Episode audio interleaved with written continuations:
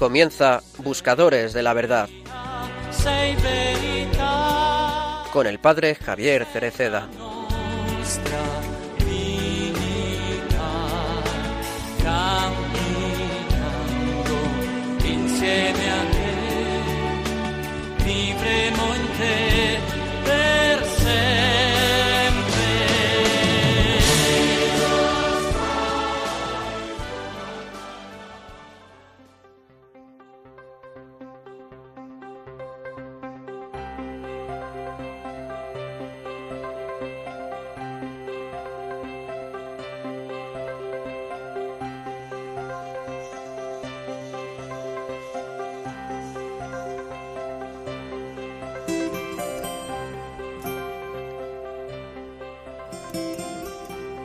La alegría del Evangelio llena el corazón y la vida entera de los que se encuentran con Jesús. Quienes se dejan salvar por Él son liberados del pecado, de la tristeza, del vacío interior, del aislamiento. Con Jesucristo siempre nace y renace la alegría. En esta exhortación quiero dirigirme a los fieles cristianos para invitarlos a una nueva etapa evangelizadora marcada por esa alegría e indicar caminos para la marcha de la Iglesia en los próximos años. El gran riesgo del mundo actual, con su múltiple y abrumadora oferta de consumo, es una tristeza individualista que rota del corazón cómodo y avaro de la búsqueda enfermiza de placeres superficiales, de la conciencia aislada. Cuando la vida interior se clausura en los propios intereses, ya no hay espacio para los demás, ya no entran los pobres, ya no se escucha la voz de Dios, ya no se goza la dulce alegría de su amor, ya no palpita el entusiasmo por hacer el bien. Los creyentes también corren ese riesgo, cierto y permanente. Muchos caen en él y se convierten en seres resentidos, quejosos, sin vida. Esa no es la opción de una vida digna y plena. Ese no es el deseo de Dios para nosotros. Esa no es la vida en el Espíritu que brota del corazón de Cristo resucitado.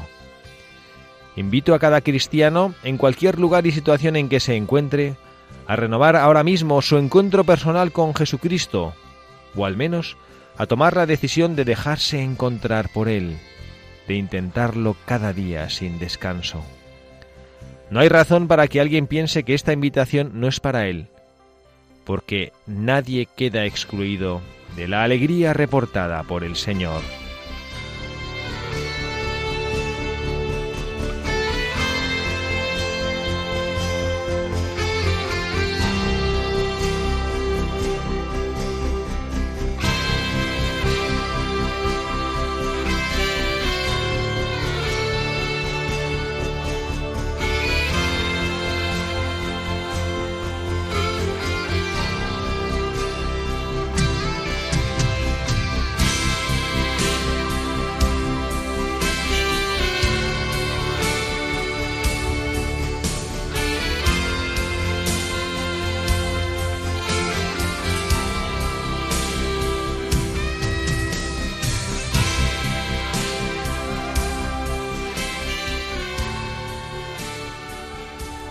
Buenas tardes, queridos amigos, queridos oyentes de este programa de Buscadores de la Verdad, en este espacio de Radio María, reflexiones en voz alta que compartimos cada dos sábados con ustedes, con toda la alegría de estar aquí en la casa de nuestra Santísima Madre, la Virgen María. Gracias por escogernos, gracias por estar en Radio María, gracias por ser desde ese lado de la emisora parte de esta gran familia. Quienes habla el Padre Javier Cereceda les da la cordial bienvenida también junto a mí, el hermano Michael Cancian, una tarde de sábado más. Hermano Michael, muy buenas tardes. Muy buenas tardes y un saludo a todos. Gracias por estar aquí, hermano Michael. Aquí encantados. Hacemos además un día especial para quienes amamos tanto a la Santísima Virgen María, quienes hacemos la radio en esta su casa, en esta víspera del 13 de mayo. La Virgen María bajó de los cielos a Coba diría Nuestra Señora la Virgen de Fátima. ¿Ahí en, Italia tienen devoción a la Virgen de Fátima o ya se conforma con la Virgen de Loreto? Bueno, la Virgen de Loreto tiene un papel preponderante en la sociedad italiana, pero bueno, la Virgen de Fátima también eh, es... Los italianos suelen ser muy devotos, la verdad. Bueno, es la Santísima Virgen María es siempre la misma, se la venere donde se la venere, ¿no? Bueno, pues recordamos a nuestros oyentes, como siempre, hermano Michael, cuál es la dirección a la, que, a la cual pueden escribirnos, donde se pueden poner en contacto con nosotros. Bueno, se puede mandar un correo eh, a la dirección buscadores de la verdad arroba radiomaria.es buscadores de la verdad arroba radiomaria.es o pueden escribir eh, unas cartas o competiciones en, en la dirección postal Paseo Lanceros número 2 28024 Madrid. Muy bien, ahí en esta dirección tendremos el gusto de recibir todos sus comentarios, todo lo que quieran compartir con nosotros para hacer mejor este programa de radio, que pueda servir mejor a la Iglesia, a las almas y a todos los que buscan beneficiarse de él en su camino de santidad hacia el Señor. Y hoy, hermano, hemos decidido, pensando en qué, a qué íbamos a dedicar este programa, cuál es el tema que nos gustaría compartir y sobre qué tema nos gustaría reflexionar hoy, cuál es el santo que nosotros escogeríamos. Y yo no sé si por influencias italianas hemos escogido, hermano, a otro santo italiano. Así es, aquí se ve que están muy presentes los santos italianos. y hemos escogido, y ahora les contaremos eh, por qué, a San Filippo Neri, un gran santo italiano, un hombre muy especial. Y la elección de este santo para hoy nace del deseo de compartir con ustedes, pues ya todavía dentro de la Pascua, pero ya acabándose este periodo que dentro de pocos días en, Pentecostés culminaremos, para reflexionar en una virtud que es muy característica de la vida cristiana y especialmente de la Pascua, y es la alegría, la alegría. Y pensamos, hablando hermano Maquillo, vamos, un santo alegre. ¿Quién es un santo alegre? Inmediatamente, pues salto pues San Filippo Neri, ¿no? que era un hombre que tenía un excelente sentido del humor, que la gente que estaba a su alrededor disfrutaba mucho, que se reía muchísimo, que esa capacidad de relación hacía que las personas se acercaran más a escucharle y a conocer y a descubrir lo que Jesucristo quería decir a través, bueno, pues de esta capacidad, de esta cualidad que este hombre tenía. Y hemos escogido por esto, queremos hablar de la alegría y hemos también por ello puesto como editorial hoy habrán reconocido seguro muchos de nuestros oyentes, esa exhortación inicial de la Evangelii Gaudium, cuando el Papa Francisco nos invita a todos los cristianos a vivir con la alegría puesta en el corazón, la alegría que es ese fruto del amor descubierto en Dios nuestro Señor y que afecta a mi vida de una manera tan positiva.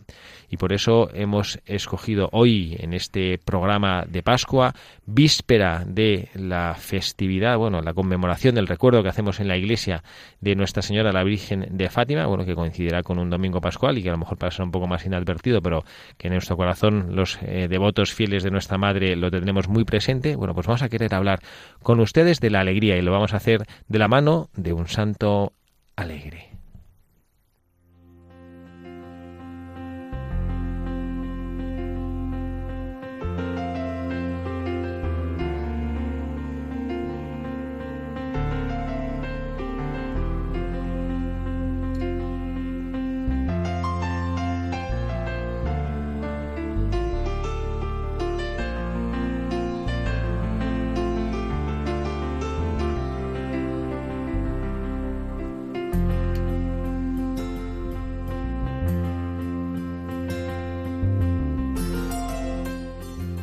San Filippo Neri nació en Florencia, en Italia, en 1515.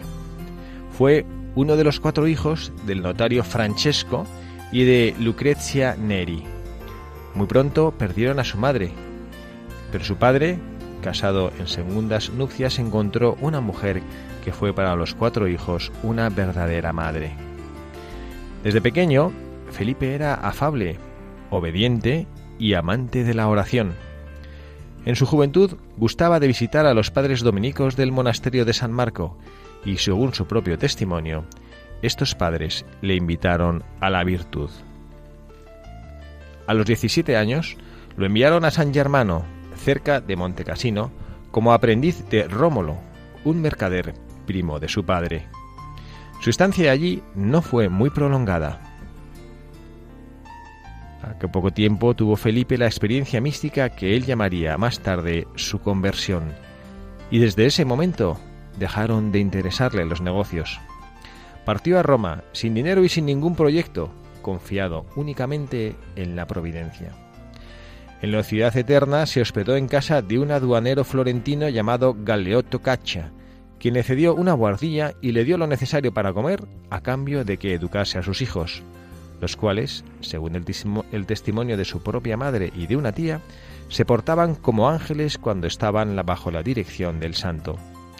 Felipe no necesitaba gran cosa, ya que solo se alimentaba una vez al día, y su dieta se reducía a pan, aceitunas y agua. En su habitación no había más que la cama, una silla, unos cuantos libros y una cuerda para colgar la ropa. Fuera del tiempo que consagraba a la enseñanza, Felipe vivió como una anacoreta los dos primeros años que pasó en Roma, entregado día y noche a la oración. Fue ese un periodo de preparación interior en el que se fortaleció su vida espiritual y se confirmó su deseo de servir a Dios. Al cabo de esos dos años, Felipe hizo sus estudios de filosofía y teología en la Sapienza y en Sant Agostino. Era muy devoto al estudio. Sin embargo, le costaba concentrarse en ellos porque su mente se absorbía en el amor de Dios, especialmente al contemplar el crucifijo. Él comprendía que Jesús, fuente de toda la sabiduría de la filosofía y teología, le llenaba el alma en el silencio de la oración. A los tres años de estudio, cuando el tesón y el éxito con que había trabajado abrían ante él una brillante carrera, Felipe abandonó súbitamente los estudios. Movido probablemente por una inspiración divina, vendió la mayor parte de sus libros y se consagró al apostolado. Sus comienzos fueron modestos. Felipe iba a la calle o al mercado y empezaba a conversar con las gentes, particularmente con los empleados de los bancos y las tiendas del barrio de Sant'Angelo.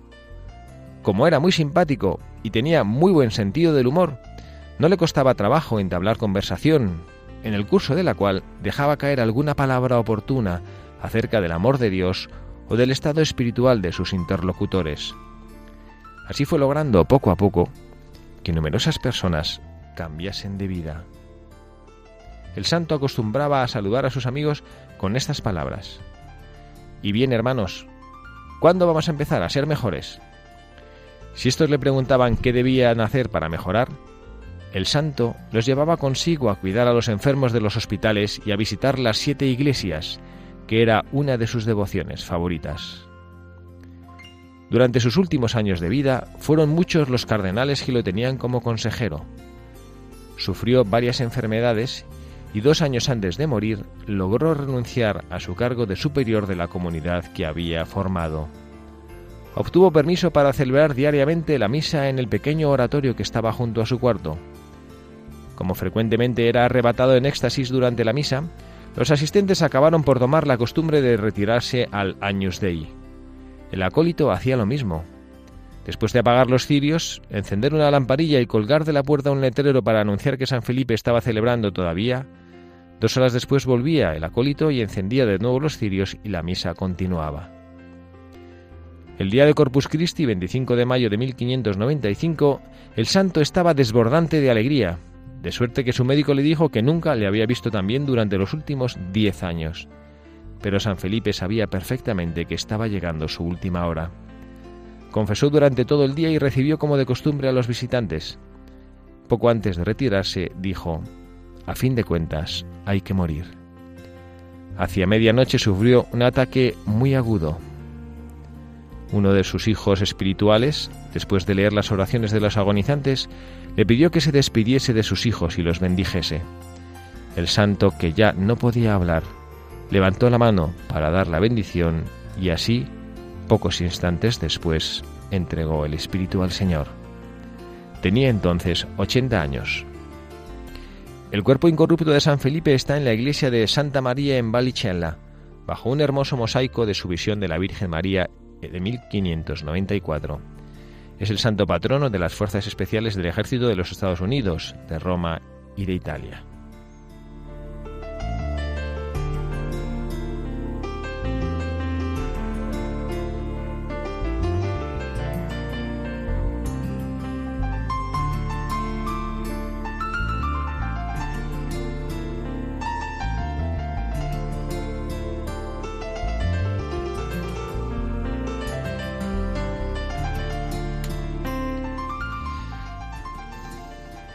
Michael, menudo santo patrono tiene. Bueno, este no es de Roma, pero es italiano. Qué, qué gozada de hombre, ¿no? Qué privilegio de santo. Sí, es un santazo, la verdad. A mí me ha impresionado mucho y sobre todo después de haber leído, hombre, algo conocía de la vida de San Filippo Neri, pero me ha impresionado mucho este, este testimonio de alegría y, de, coherencia en su vida con esa misión apostólica que tenía y que notaba que Jesucristo le había pedido al entregarse, pues no solo a los estudios al principio, sino después a las personas más desfavorecidas, porque eso es lo que hizo él, fundar los oratorios. Así es. De hecho, de hecho él era increíble porque aquí acabamos de leer en la biografía que se pasaba por las calles, entablaba diálogos con la gente, con los pero además atraía a los niños, ¿no? Y los niños le seguían, que justo con ellos luego pudo formar el oratorio, que es este encuentro para los jóvenes, para los chicos, para poder vivir la fe de manera muy divertida, ¿no?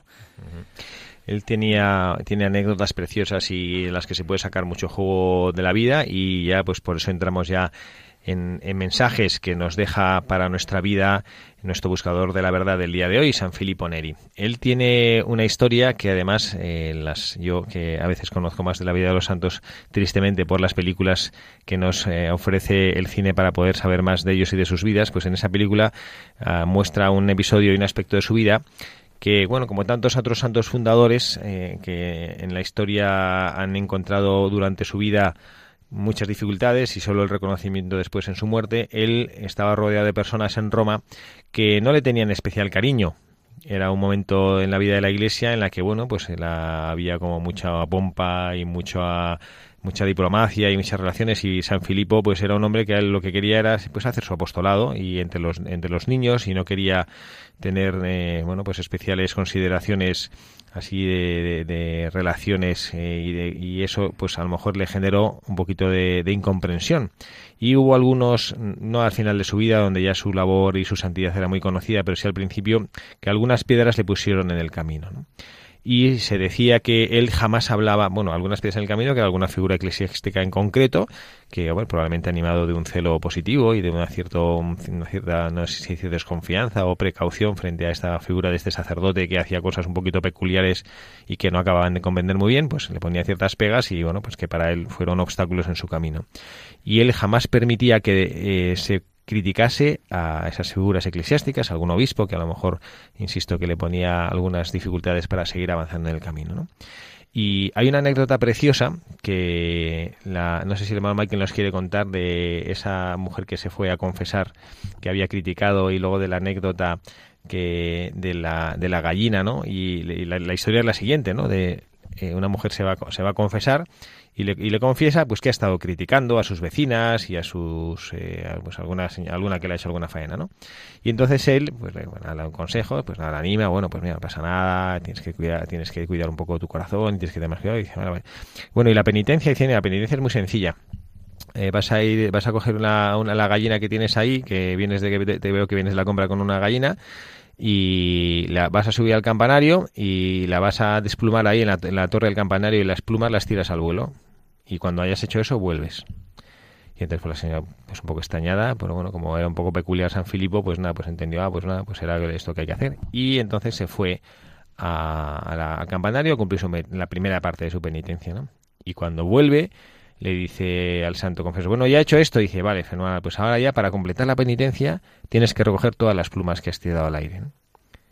Y que la, la mujer pues se queda con los ojos muy abiertos y le dice, pero padre, pues eso es imposible y él le hizo ver, pues así es cuando tú criticas a alguien eh, inútilmente, que no puedes recoger lo que tú has lanzado al aire, no puedes recoger en el corazón de las personas que has sembrado la duda sobre alguien, no puedes recoger eso, ese mal que has hecho, ¿no? Bueno, pues esta es una enseñanza preciosa y que yo creo que nos puede quedar para nosotros en nuestra vida también.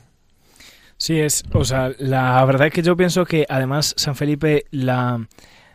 Eh, además de transmitirlo de manera muy, muy muy concreta, ¿no? Para que a la, a la mujer se le quedase eh, muy grabado del, del, efecto que tiene la crítica, ¿no?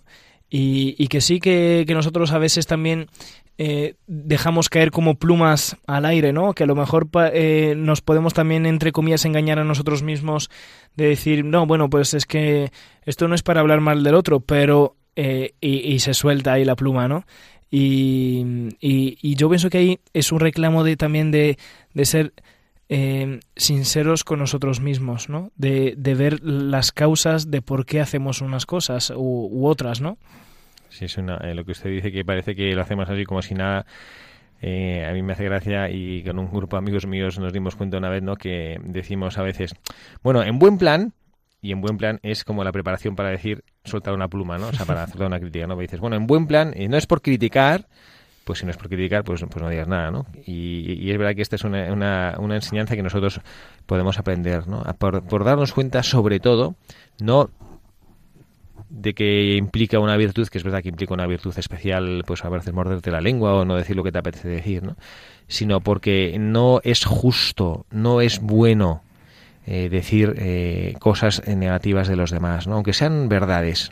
¿no? no, viene al caso tratar de, pues eso, de, difuminar nuestras, nuestras dificultades, que otros las tengan que comentar. ¿no? Es mucho más sano y mucho más cristiano y caritativo si yo tengo un hermano que tiene alguna dificultad, pues acercarme a él y decírselo, mire hermano, yo creo, y además es una cosa que, que es, una, es, una, obra de misericordia y es una corrección que Jesucristo nos pide, ¿no? Es más sano y bueno, pues acercarte a tu hermano y decirle, mira, yo creo que esto lo podrías mejorar. Sí, y yo pienso que aquí también em, lo que ha hecho San Felipe en la penitencia de la confesión también nos enseña algo, que es que San Felipe no le ha tanto, o sea, no le ha dicho a la mujer que lo que estaba haciendo estaba mal, ¿no? Pero le ha hecho ver la consecuencia de lo que estaba haciendo. ¿no? Y porque muchas veces nosotros mm, podemos soltar críticas o lo que sea de nuestras debilidades sin ser conscientes de las consecuencias que tienen nuestras acciones. ¿no? Entonces, a lo mejor confesamos algo o decimos algo em, diciendo, bueno, pero esto no es para nada, ¿no? Pero lo que Isabel ha hecho ver es que sí es para algo, ¿no? Que una crítica que a lo mejor suelta o inconscientemente o medio turbiamente, pues sí tiene una consecuencia frente a los demás. Muy bien, pues esta es la primera enseñanza que invitamos a compartir a nuestros a nuestros eh, oyentes, ¿no? De no criticar, ¿no? Y, ahora también, pues vamos a, a proponer una segunda pues, una, segunda enseñanza, ¿no? Y la estamos escuchando ahora porque hemos puesto desde el control le hemos pedido que nos pongan una, un poco de música, una pieza de, bueno, de la película precisamente compuesta por Marco Frisina, de esa música preciosa que nos eleva el corazón al Señor, ¿no? Y es la, la pieza musical que da título a la película que hicieron, que se hizo sobre la vida de San Filippo Neri, ¿no? Y se llama la película Preferisco il Paradiso. Preferisco il Paradiso, que significa, hermano Michael, Prefiero el cielo. Prefiero el cielo, ¿no? Prefiero el paraíso. Y esto, pues se cuenta que, bueno, pues que está, de, de dónde nace esta, eh, esta afirmación, ¿no? De, de San Filipo, ¿no? Bueno, pues que él en algún momento determinado de su vida y de su recorrido, cuando le ofrecen, porque ya ven que es un hombre efectivamente santo y bueno y que tiene un gran don de consejo, un hombre muy espiritual, un hombre místico, que pues eso, que cuando celebra la Eucaristía pues experimenta esa presencia tan fuerte del Señor y que los que le rodean lo ven, le ofrecen a él algún cargo, alguna dignidad eclesiástica para estar un poquito más cerca de la Santa Sede, ¿no? Y entonces, en aquella época en la que ese servicio a la Iglesia, que gracias a Dios ahora ha cambiado y ahora es distinto, pero en la época en la que el servicio a la Iglesia estaba muy identificado con el poder temporal, estaba muy identificado, bueno, pues con ciertos privilegios y prebendas, ¿no? Pues él dijo, la respuesta que le decía es, no, no, no, no, muchas gracias, yo prefiero el paraíso. Y esto no hay que malinterpretarlo, ¿no? Sino porque él, cuando al decir prefiero el paraíso, lo que él experimentaba como el paraíso era su trabajo y su servicio con los niños que él había recogido, ¿no? Porque como nos contaba antes el hermano Michael, el, esta, este apostolado que desarrolló de una manera particular San Filippo Neri, cuando él creó los oratorios, esta expresión que se acuña en la iglesia gracias a la labor que él hizo, los oratorios eran lugares donde físicamente se recogía a los niños y se les ofrecía un espacio físicamente donde ellos poder estar, donde poder formarse, donde poder cuidar su vida espiritual, donde también poder hacer deporte, donde también poder hacer actos un poco más eh, lúdicos y, y divertidos, deportivos. De hecho, una cosa curiosa que eh, desde este entonces, por ejemplo, en Italia siguen siendo vivos los oratorios, ¿no? Se han adaptado a los tiempos y circunstancias, pero siguen muy vivos. Y, San Felipe eh, llevaba una novedad en, el pueblo y en la sociedad, que era eh, justo poner estos oratorios donde la gente se reunían para tener las conversaciones espirituales, ¿no? Y las conversaciones espirituales eran de encontrarse eh, que era un motivo de formación, obviamente, para el pueblo, porque muchas veces desconocían eh, aspectos de la fe, pero sobre todo desconocían cómo, cómo rezar, ¿no? Era un lugar para aprender a rezar, para poder hablar con Dios, para poder aprender a escuchar su voz en su vida, en su vida ordinaria. Y, y, en estas conversaciones consistía, consistían en tener un momento de adoración, un momento de lectura de la vida de un santo y, y luego pues compartirla, compartirla con, los que participaban. Y obviamente, pues esto, eh, además que San Felipe recorría todas las calles, pues a esos momentos de oratorios participaban un montón de gente del pueblo. Pues esto es lo que él aprendió, por eso dice, yo prefiero el paraíso y el paraíso es para mí es esto, pues servir y ser parte del fermento, de la levadura que Jesucristo quiere que sea en medio de estos niños. Y lo, lo, prueba de una manera muy significativa. Eran niños con muchísimas necesidades, eran niños pobres, niños abandonados de la calle, no sé si muchas veces niños huérfanos, que encontraron en San Filipo un verdadero padre.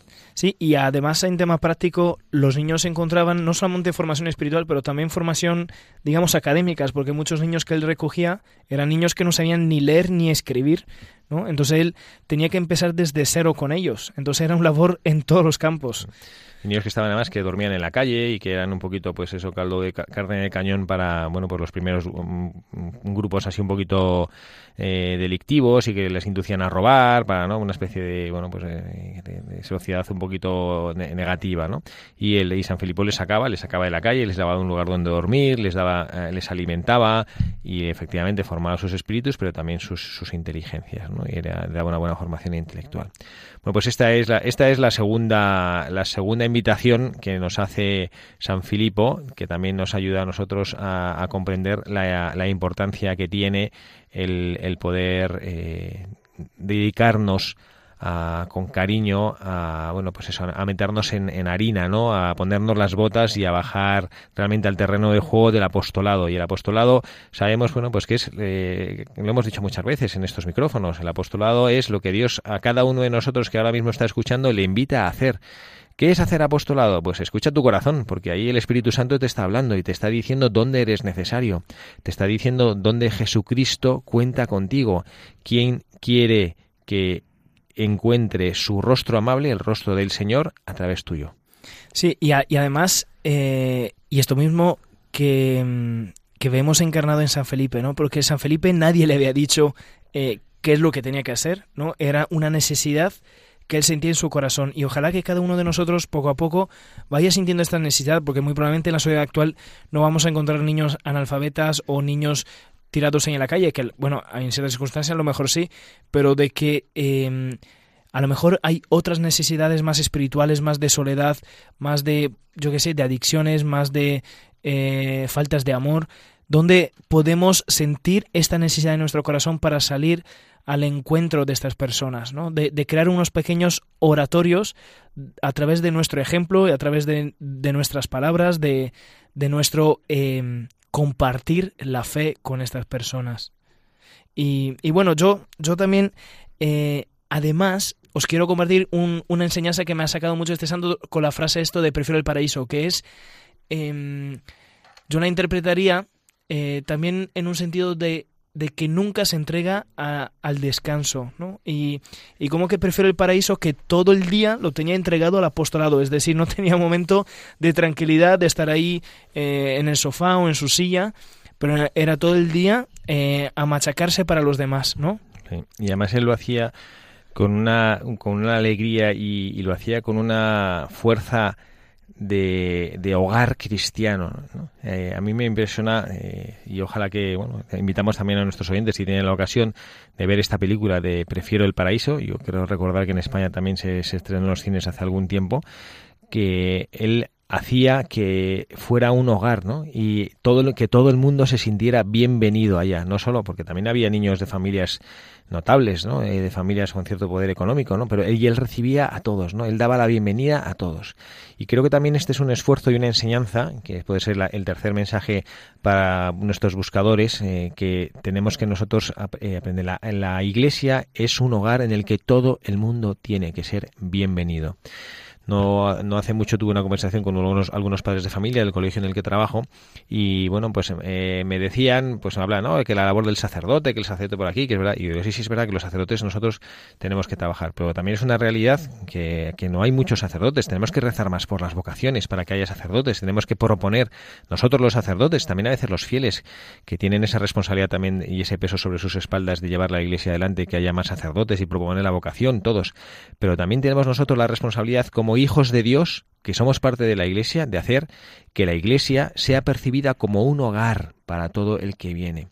A mí debo confesarles, ¿eh? con, con viví hace tiempo una experiencia con cierta alegría, pero con cierta amargura a la vez. ¿no? Cuando estuve en Inglaterra, visité algunas iglesias anglicanas, algunas iglesias luteranas, y miren, me, me, me, edificaba muchísimo ver que cuando uno entra en una iglesia anglicana o luterana, es muy frecuente que alguien salga a recibirte, quien sea, y no me refiero al pastor, ¿eh? me refiero a gente que está ahí sentada, se acerca y te da la bienvenida, bienvenido eh, ¿podemos alguien algo? No, pues me dije, no, no, mire, soy un sacerdote católico que, he querido entrar a visitar. Ah, padre, muy bienvenido, cualquier cosa que vamos a hacer.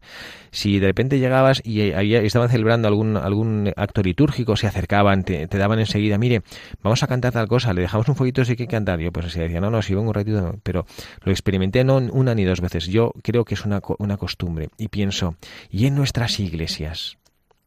Porque entiendo que muchas veces vamos a misa y vemos a la gente de siempre, ¿no? Pero ¿cuántas veces nosotros pues nos ofrecemos a lo mejor a nuestro párroco a decir, mire, me gustaría, yo siento que Dios me pide en mi corazón que yo haga que la iglesia sea un hogar donde la gente se sienta bienvenida. ¿No podíamos nosotros hacer algo, pues eso, como una especie de comité de bienvenida, un comité de acogida, para que cuando empiece la misa pues estemos atentos, cuando hay alguna persona mayor que pues a lo mejor tiene un poco de dificultad buscarle un sitio donde esté a gusto y donde pueda seguir la, Santa Misa con comodidad, cuando llegue una persona desconocida, darle la bienvenida, hablarle de nuestra parroquia, también un lugar donde se pueda sentir a gusto. Bueno, pues esto es, este mensaje para nuestros buscadores lo queremos compartir con ustedes en forma de música, de canción, que nos va a ayudar a recordar qué es lo que, cuál debería ser nuestra actitud como cristianos cuando vamos a la casa del Señor.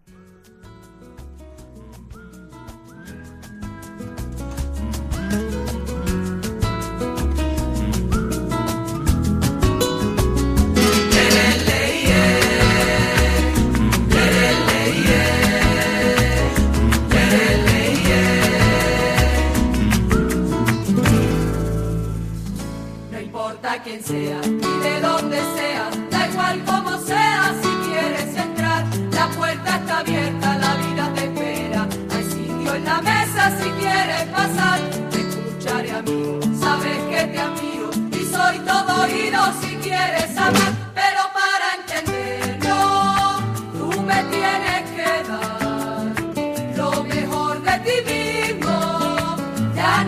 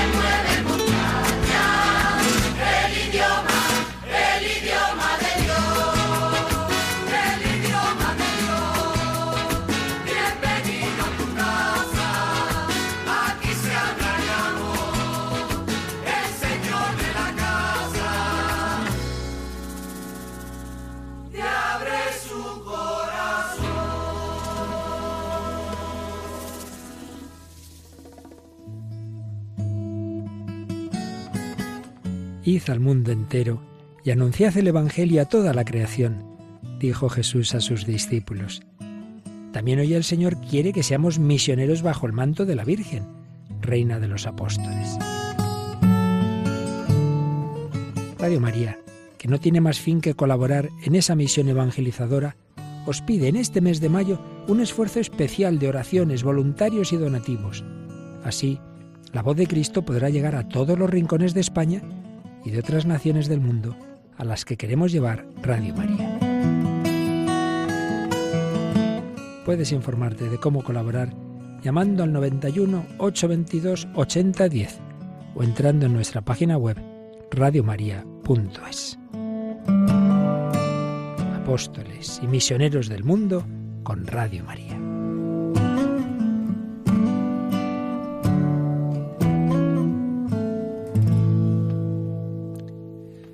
Apóstoles y misioneros del mundo, les invitamos, como nos pedía don Luis Fernando, nuestro director, que apoyen todas estas campañas que desde la radio hacemos para poder seguir creciendo, no solo manteniendo nuestra presencia, sino creciendo como Dios nuestro Señor nos pidió en el Evangelio, id por todo el mundo y predicad el Evangelio. Aquí es lo que hacemos desde Radio María y no podemos hacerlo solos.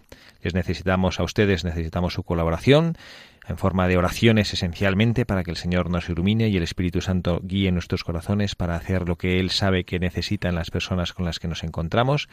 Y también les pedimos su colaboración material, materialmente con su presencia. Hay mucha labor de voluntariado que en Radio María se puede hacer y también con su sostén económico. Hay muchísimas cosas que podríamos hacer si Radio María recibe ese apoyo económico de sus oyentes. Por lo tanto, se, les agradecemos mucho su colaboración. Y aquí seguimos en este programa Buscadores de la Verdad, queriendo compartir con ustedes también una iniciativa especial que tendrá lugar al acabar este programa a las 7 de la tarde, este sábado. Hay una iniciativa preciosa de rezar el rosario todos unidos en torno a la Santísima Virgen María y de manera figurada se va a hacer una cadena humana en Ávila, en lugar de nuestra Santa Castellana, Santa Teresa de Jesús. Se va a hacer una cadena humana rodeando simbólicamente esta ciudad y pidiendo a la Santísima Virgen María, rezando el rosario por tantas y tantas intenciones que están en el corazón de cada uno de nosotros. Les invitamos a permanecer en sintonía al acabar este programa para poder unirse a ese rezo del Santo Rosario. Y también queremos compartir con ustedes que sigue desde nosotros, desde Radio María, esta campaña Pide, en la cual cada uno puede ofrecer sus intenciones, presentar sus intenciones, para que todos nuestros oyentes, como la gran familia que somos, esta familia en oración, pueda ofrecer y presentar al Señor las peticiones y las necesidades de cada uno de nosotros. Seguimos entonces con los mensajes que nos deja nuestro buscador de la verdad del día de hoy, San Filippo Neri, el padre Javier Cereceda, quien les habla junto al hermano Michael Cancian, recordando, como nos ha hecho este tema musical con el que hemos procurado orar hoy, bienvenido a tu casa. A mí me encanta, hermano Michael, que en la canción digan, no, no, no dicen bienvenido a la casa del Señor, que lo es, sino bienvenido a tu casa, porque la casa del Señor es tu casa. Así es, y y esto es algo que yo, no sé, yo esto, estos días lo estaba comentando mucho con los niños en el colegio, que, el, que muchas veces nosotros pensamos de que Dios, eh, o sea, yo tengo que dedicarle un tiempo al Señor, yo tengo que tomar, yo que sé, mi bici para ir a, a, la iglesia, ¿no? Como que yo hago un esfuerzo y se lo reservo al Señor. Pero es que el Señor ya nos está esperando, ¿no? Y que la casa del Señor es nuestra casa, ¿no? Y entonces, como que muchas veces pensamos que, a ver, ¿qué tengo que hacer yo para agradar al Señor? Cuando el Señor ya nos espera brazos abiertos porque lo que es suyo es nuestro, ¿no?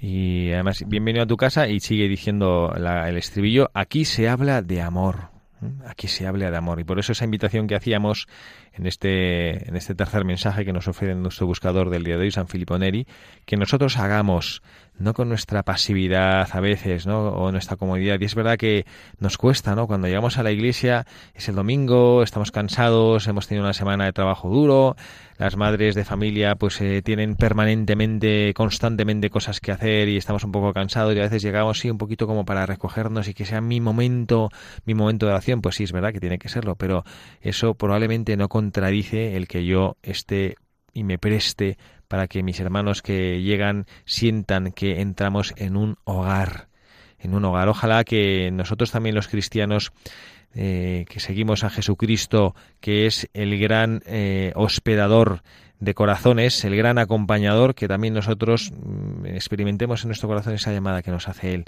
Oye, también acoge, acoge en mi nombre a quienes están a tu lado. Y seguimos adelante porque tenemos todavía tiempo para seguir compartiendo con ustedes mensajes que el buscador del día de hoy nos deja, San Filippo Neri. Yo he querido, bueno, pues eh, titular con un que me gusta el latín, ¿no? Con un título en latín, uno de los mensajes que creo que él nos deja con su vida. Y dice así en latín: Vince in bono malum, que significa, se puede traducir como vence al mal con el bien. Creo que debemos ser, Jesucristo nos lo dice en el Evangelio, astutos a la hora de vencer al mal tendemos nosotros, y es verdad que la respuesta primaria debe ser esa, que cuando vemos alguna cosa que está mal, a rezar. Y indudablemente esa es la mejor cosa que nosotros podemos hacer. Pero también Jesucristo muchas veces espera que nosotros hagamos cosas, que recemos y la oración lo que hará será suscitar en nuestro corazón, en nuestro interior, la respuesta que nosotros podemos dar a necesidades reales que existen. ¿Y por qué lo cuento esto? ¿Y por qué considero un mensaje del buscador del día de hoy? Hay una tradición que ahora el hermano Michael seguro nos explicará, porque es una tradición preciosa italiana y me consta que él le gusta hacerla, y que nace, y San Filippo Neri la verdad es que ahora desconozco si fue el iniciador o fue un, promotor, nace de la preocupación que tenía sobre las fiestas del carnaval, ya en aquel entonces en su época, el carnaval que era la preparación para la cuaresma, y él observó, entre sus jóvenes y los muchachos a los que él acompañaba, que ya en aquel entonces pues el carnaval se empezó a convertir pues de una preparación espiritual para lo que se iba a ir, pues se empezó a convertir en una fiesta donde a veces se cometían excesos y, y se daban al libertinaje. Entonces él pues como que probablemente pidió oración y dijo esto vio que era un mal para sus para sus jóvenes, para los niños que él tenía encomendados cuidar, pero también para, para los cristianos en general, ¿no? Y entonces, pues sí, efectivamente rezó, ay Señor, qué pena, vamos a rezar para que esto no, no suceda, pero también vio algo que el Señor le sugirió hacer. Y entonces él propuso la santa como llamaba la santa diversión, que es decir, que es diverso es hacer alguna cosa distinta. La diversión no solo es hacer una cosa que me hace reír, sino es hacer una cosa distinta eh, de visitar siete iglesias de la ciudad. Una peregrinación que era bastante significativa, ¿no? Pues eran como más de 12 kilómetros cantando, orando y luego eh, con una comida al aire libre. Sí, de hecho, si, si uno va al día de hoy en, en la ciudad de Roma, puede recorrer eh, esta misma peregrinación, porque en la tradición de la Iglesia se ha, se ha, seguido, se ha seguido manteniendo, tanto es que en el año de la misericordia era un recorrido que se podía hacer y bueno, y si uno lo hace, pues eh, gana indulgencia plenaria, ¿no? Es un, es un recorrido em, de, devoción dentro de la iglesia que se suele hacer eh, todavía. Y, San Felipe fue el, que lo, el que lo inició. Lo, que a mí me gusta mucho es que San Felipe no se puso ahí a gritar, a, a, llamar la atención a la gente que participaba del carnaval, simplemente propuso algo como de sana competición, ¿no? Mm y como que la gente luego sí, sí, sí se sumaba, ¿no? Sí se sumaba, porque le, lo que le estaba diciendo no simplemente lo que estáis haciendo es malo, pero venid conmigo que os propongo algo mucho mejor, ¿no? Mucho mejor. Sí. Y esto también nos deja una enseñanza, no solo para enfrentar aspectos que hacen daño a nuestra vida moral o a nuestra vida cristiana, sino también a los padres de familia que tienen niños pequeños que muchas veces se aburren, que el aburrimiento no es una cosa mala, porque a veces el aburrimiento es un buen abono para estimular la cabeza y la inventiva para hacer cosas divertidas, que divertido es esto, distinto.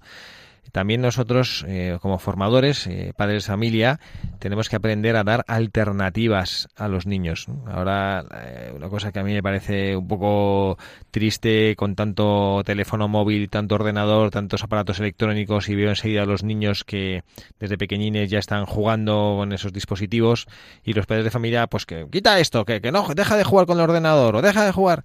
Bueno, pues también tenemos nosotros, pues esto San Filipo no simplemente decía, hay que dejar de ir a esas fiestas de carnaval, que esto ahí acaba con mucho libertinaje y mucho... No, él decía, bueno, pues venga, os ofrezco la posibilidad de hacer algo divertido. Y al final les encantaba, porque era una alternativa, porque al final los niños pues lo que quieren que es pues entretenerse y, y aprender y vivir.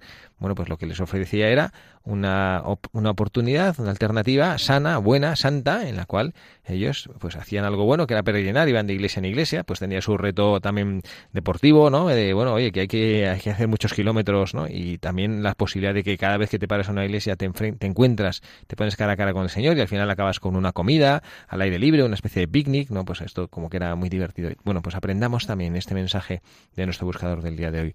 No solo eh, pues hacer eh, que el mal se ha evitado, sino hacerlo proponiendo cosas buenas, alternativas positivas. Sí, y yo pienso que también es un principio que podemos llevar en nuestro trabajo del día al día, ¿no? Porque mm, no, es solamente una cosa de un santo, pero es una cosa que, como justo acaba de decir el padre Javier, em, pues nos dice mucho de nuestra vida ordinaria y, y, tiene un aspecto que es lo que eh, encanta, que es de sana, eh, es de una caridad extrema, ¿no?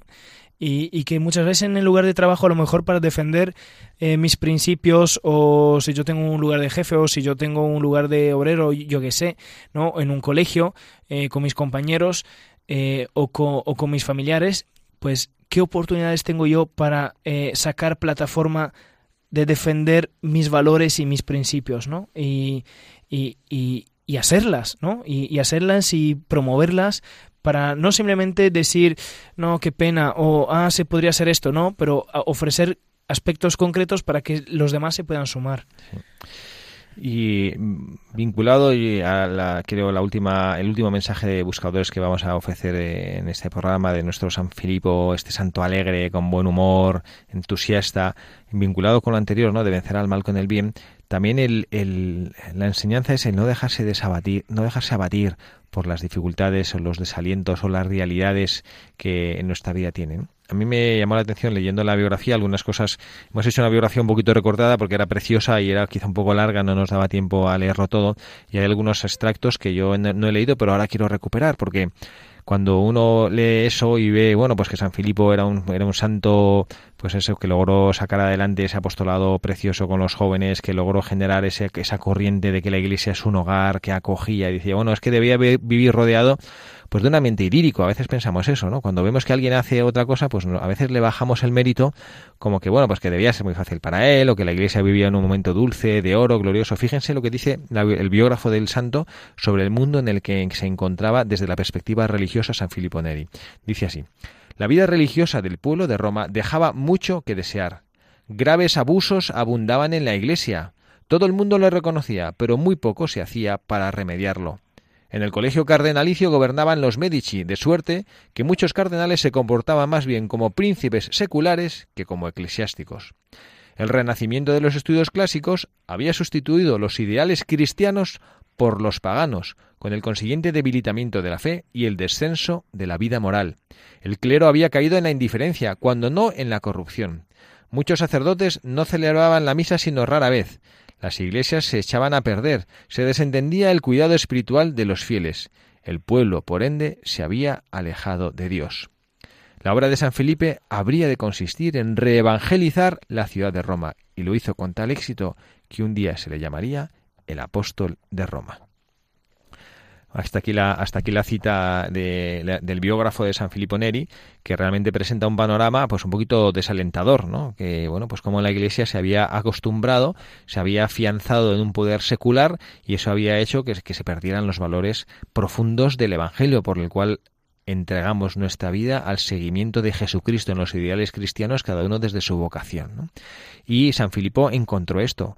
Lo he leído para que vean, ¿no? que no era una, no vivía en un momento dulce, vivía en un momento pues un poquito complicado y él sin embargo supo con entusiasmo, con su alegría, con su compromiso de volver a la Iglesia aquello que le es intrínsecamente propio, que es esa Iglesia como el Papa Francisco nos pide con esos términos preciosos que está acuñando, que ya los estamos a todos acogiendo en nuestro corazón, una Iglesia en salida, una Iglesia que vaya a las periferias, es exactamente lo que hizo San Filippo Neri.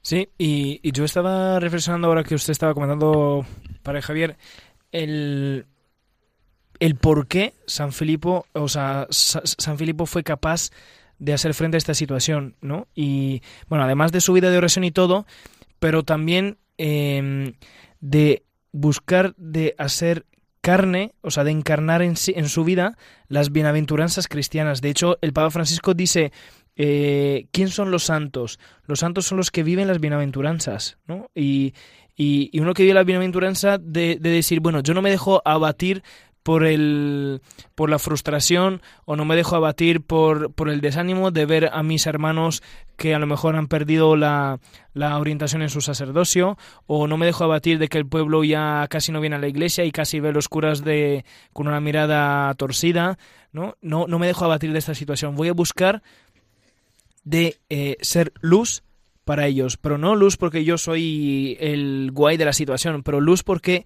voy a encarnar las bienaventuranzas cristianas, voy a ser como Cristo.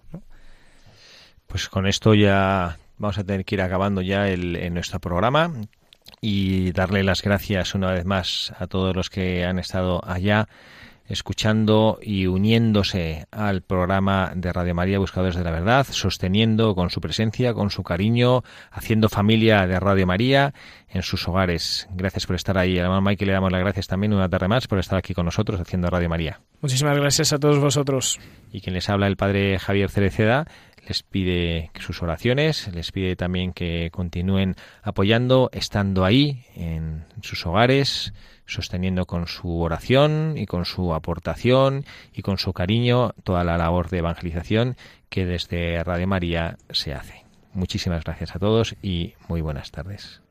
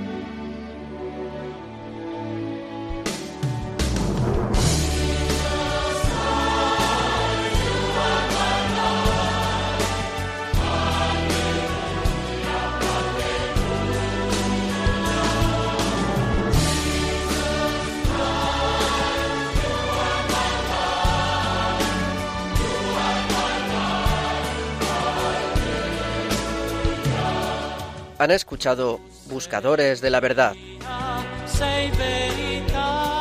con el padre Javier Cereceda.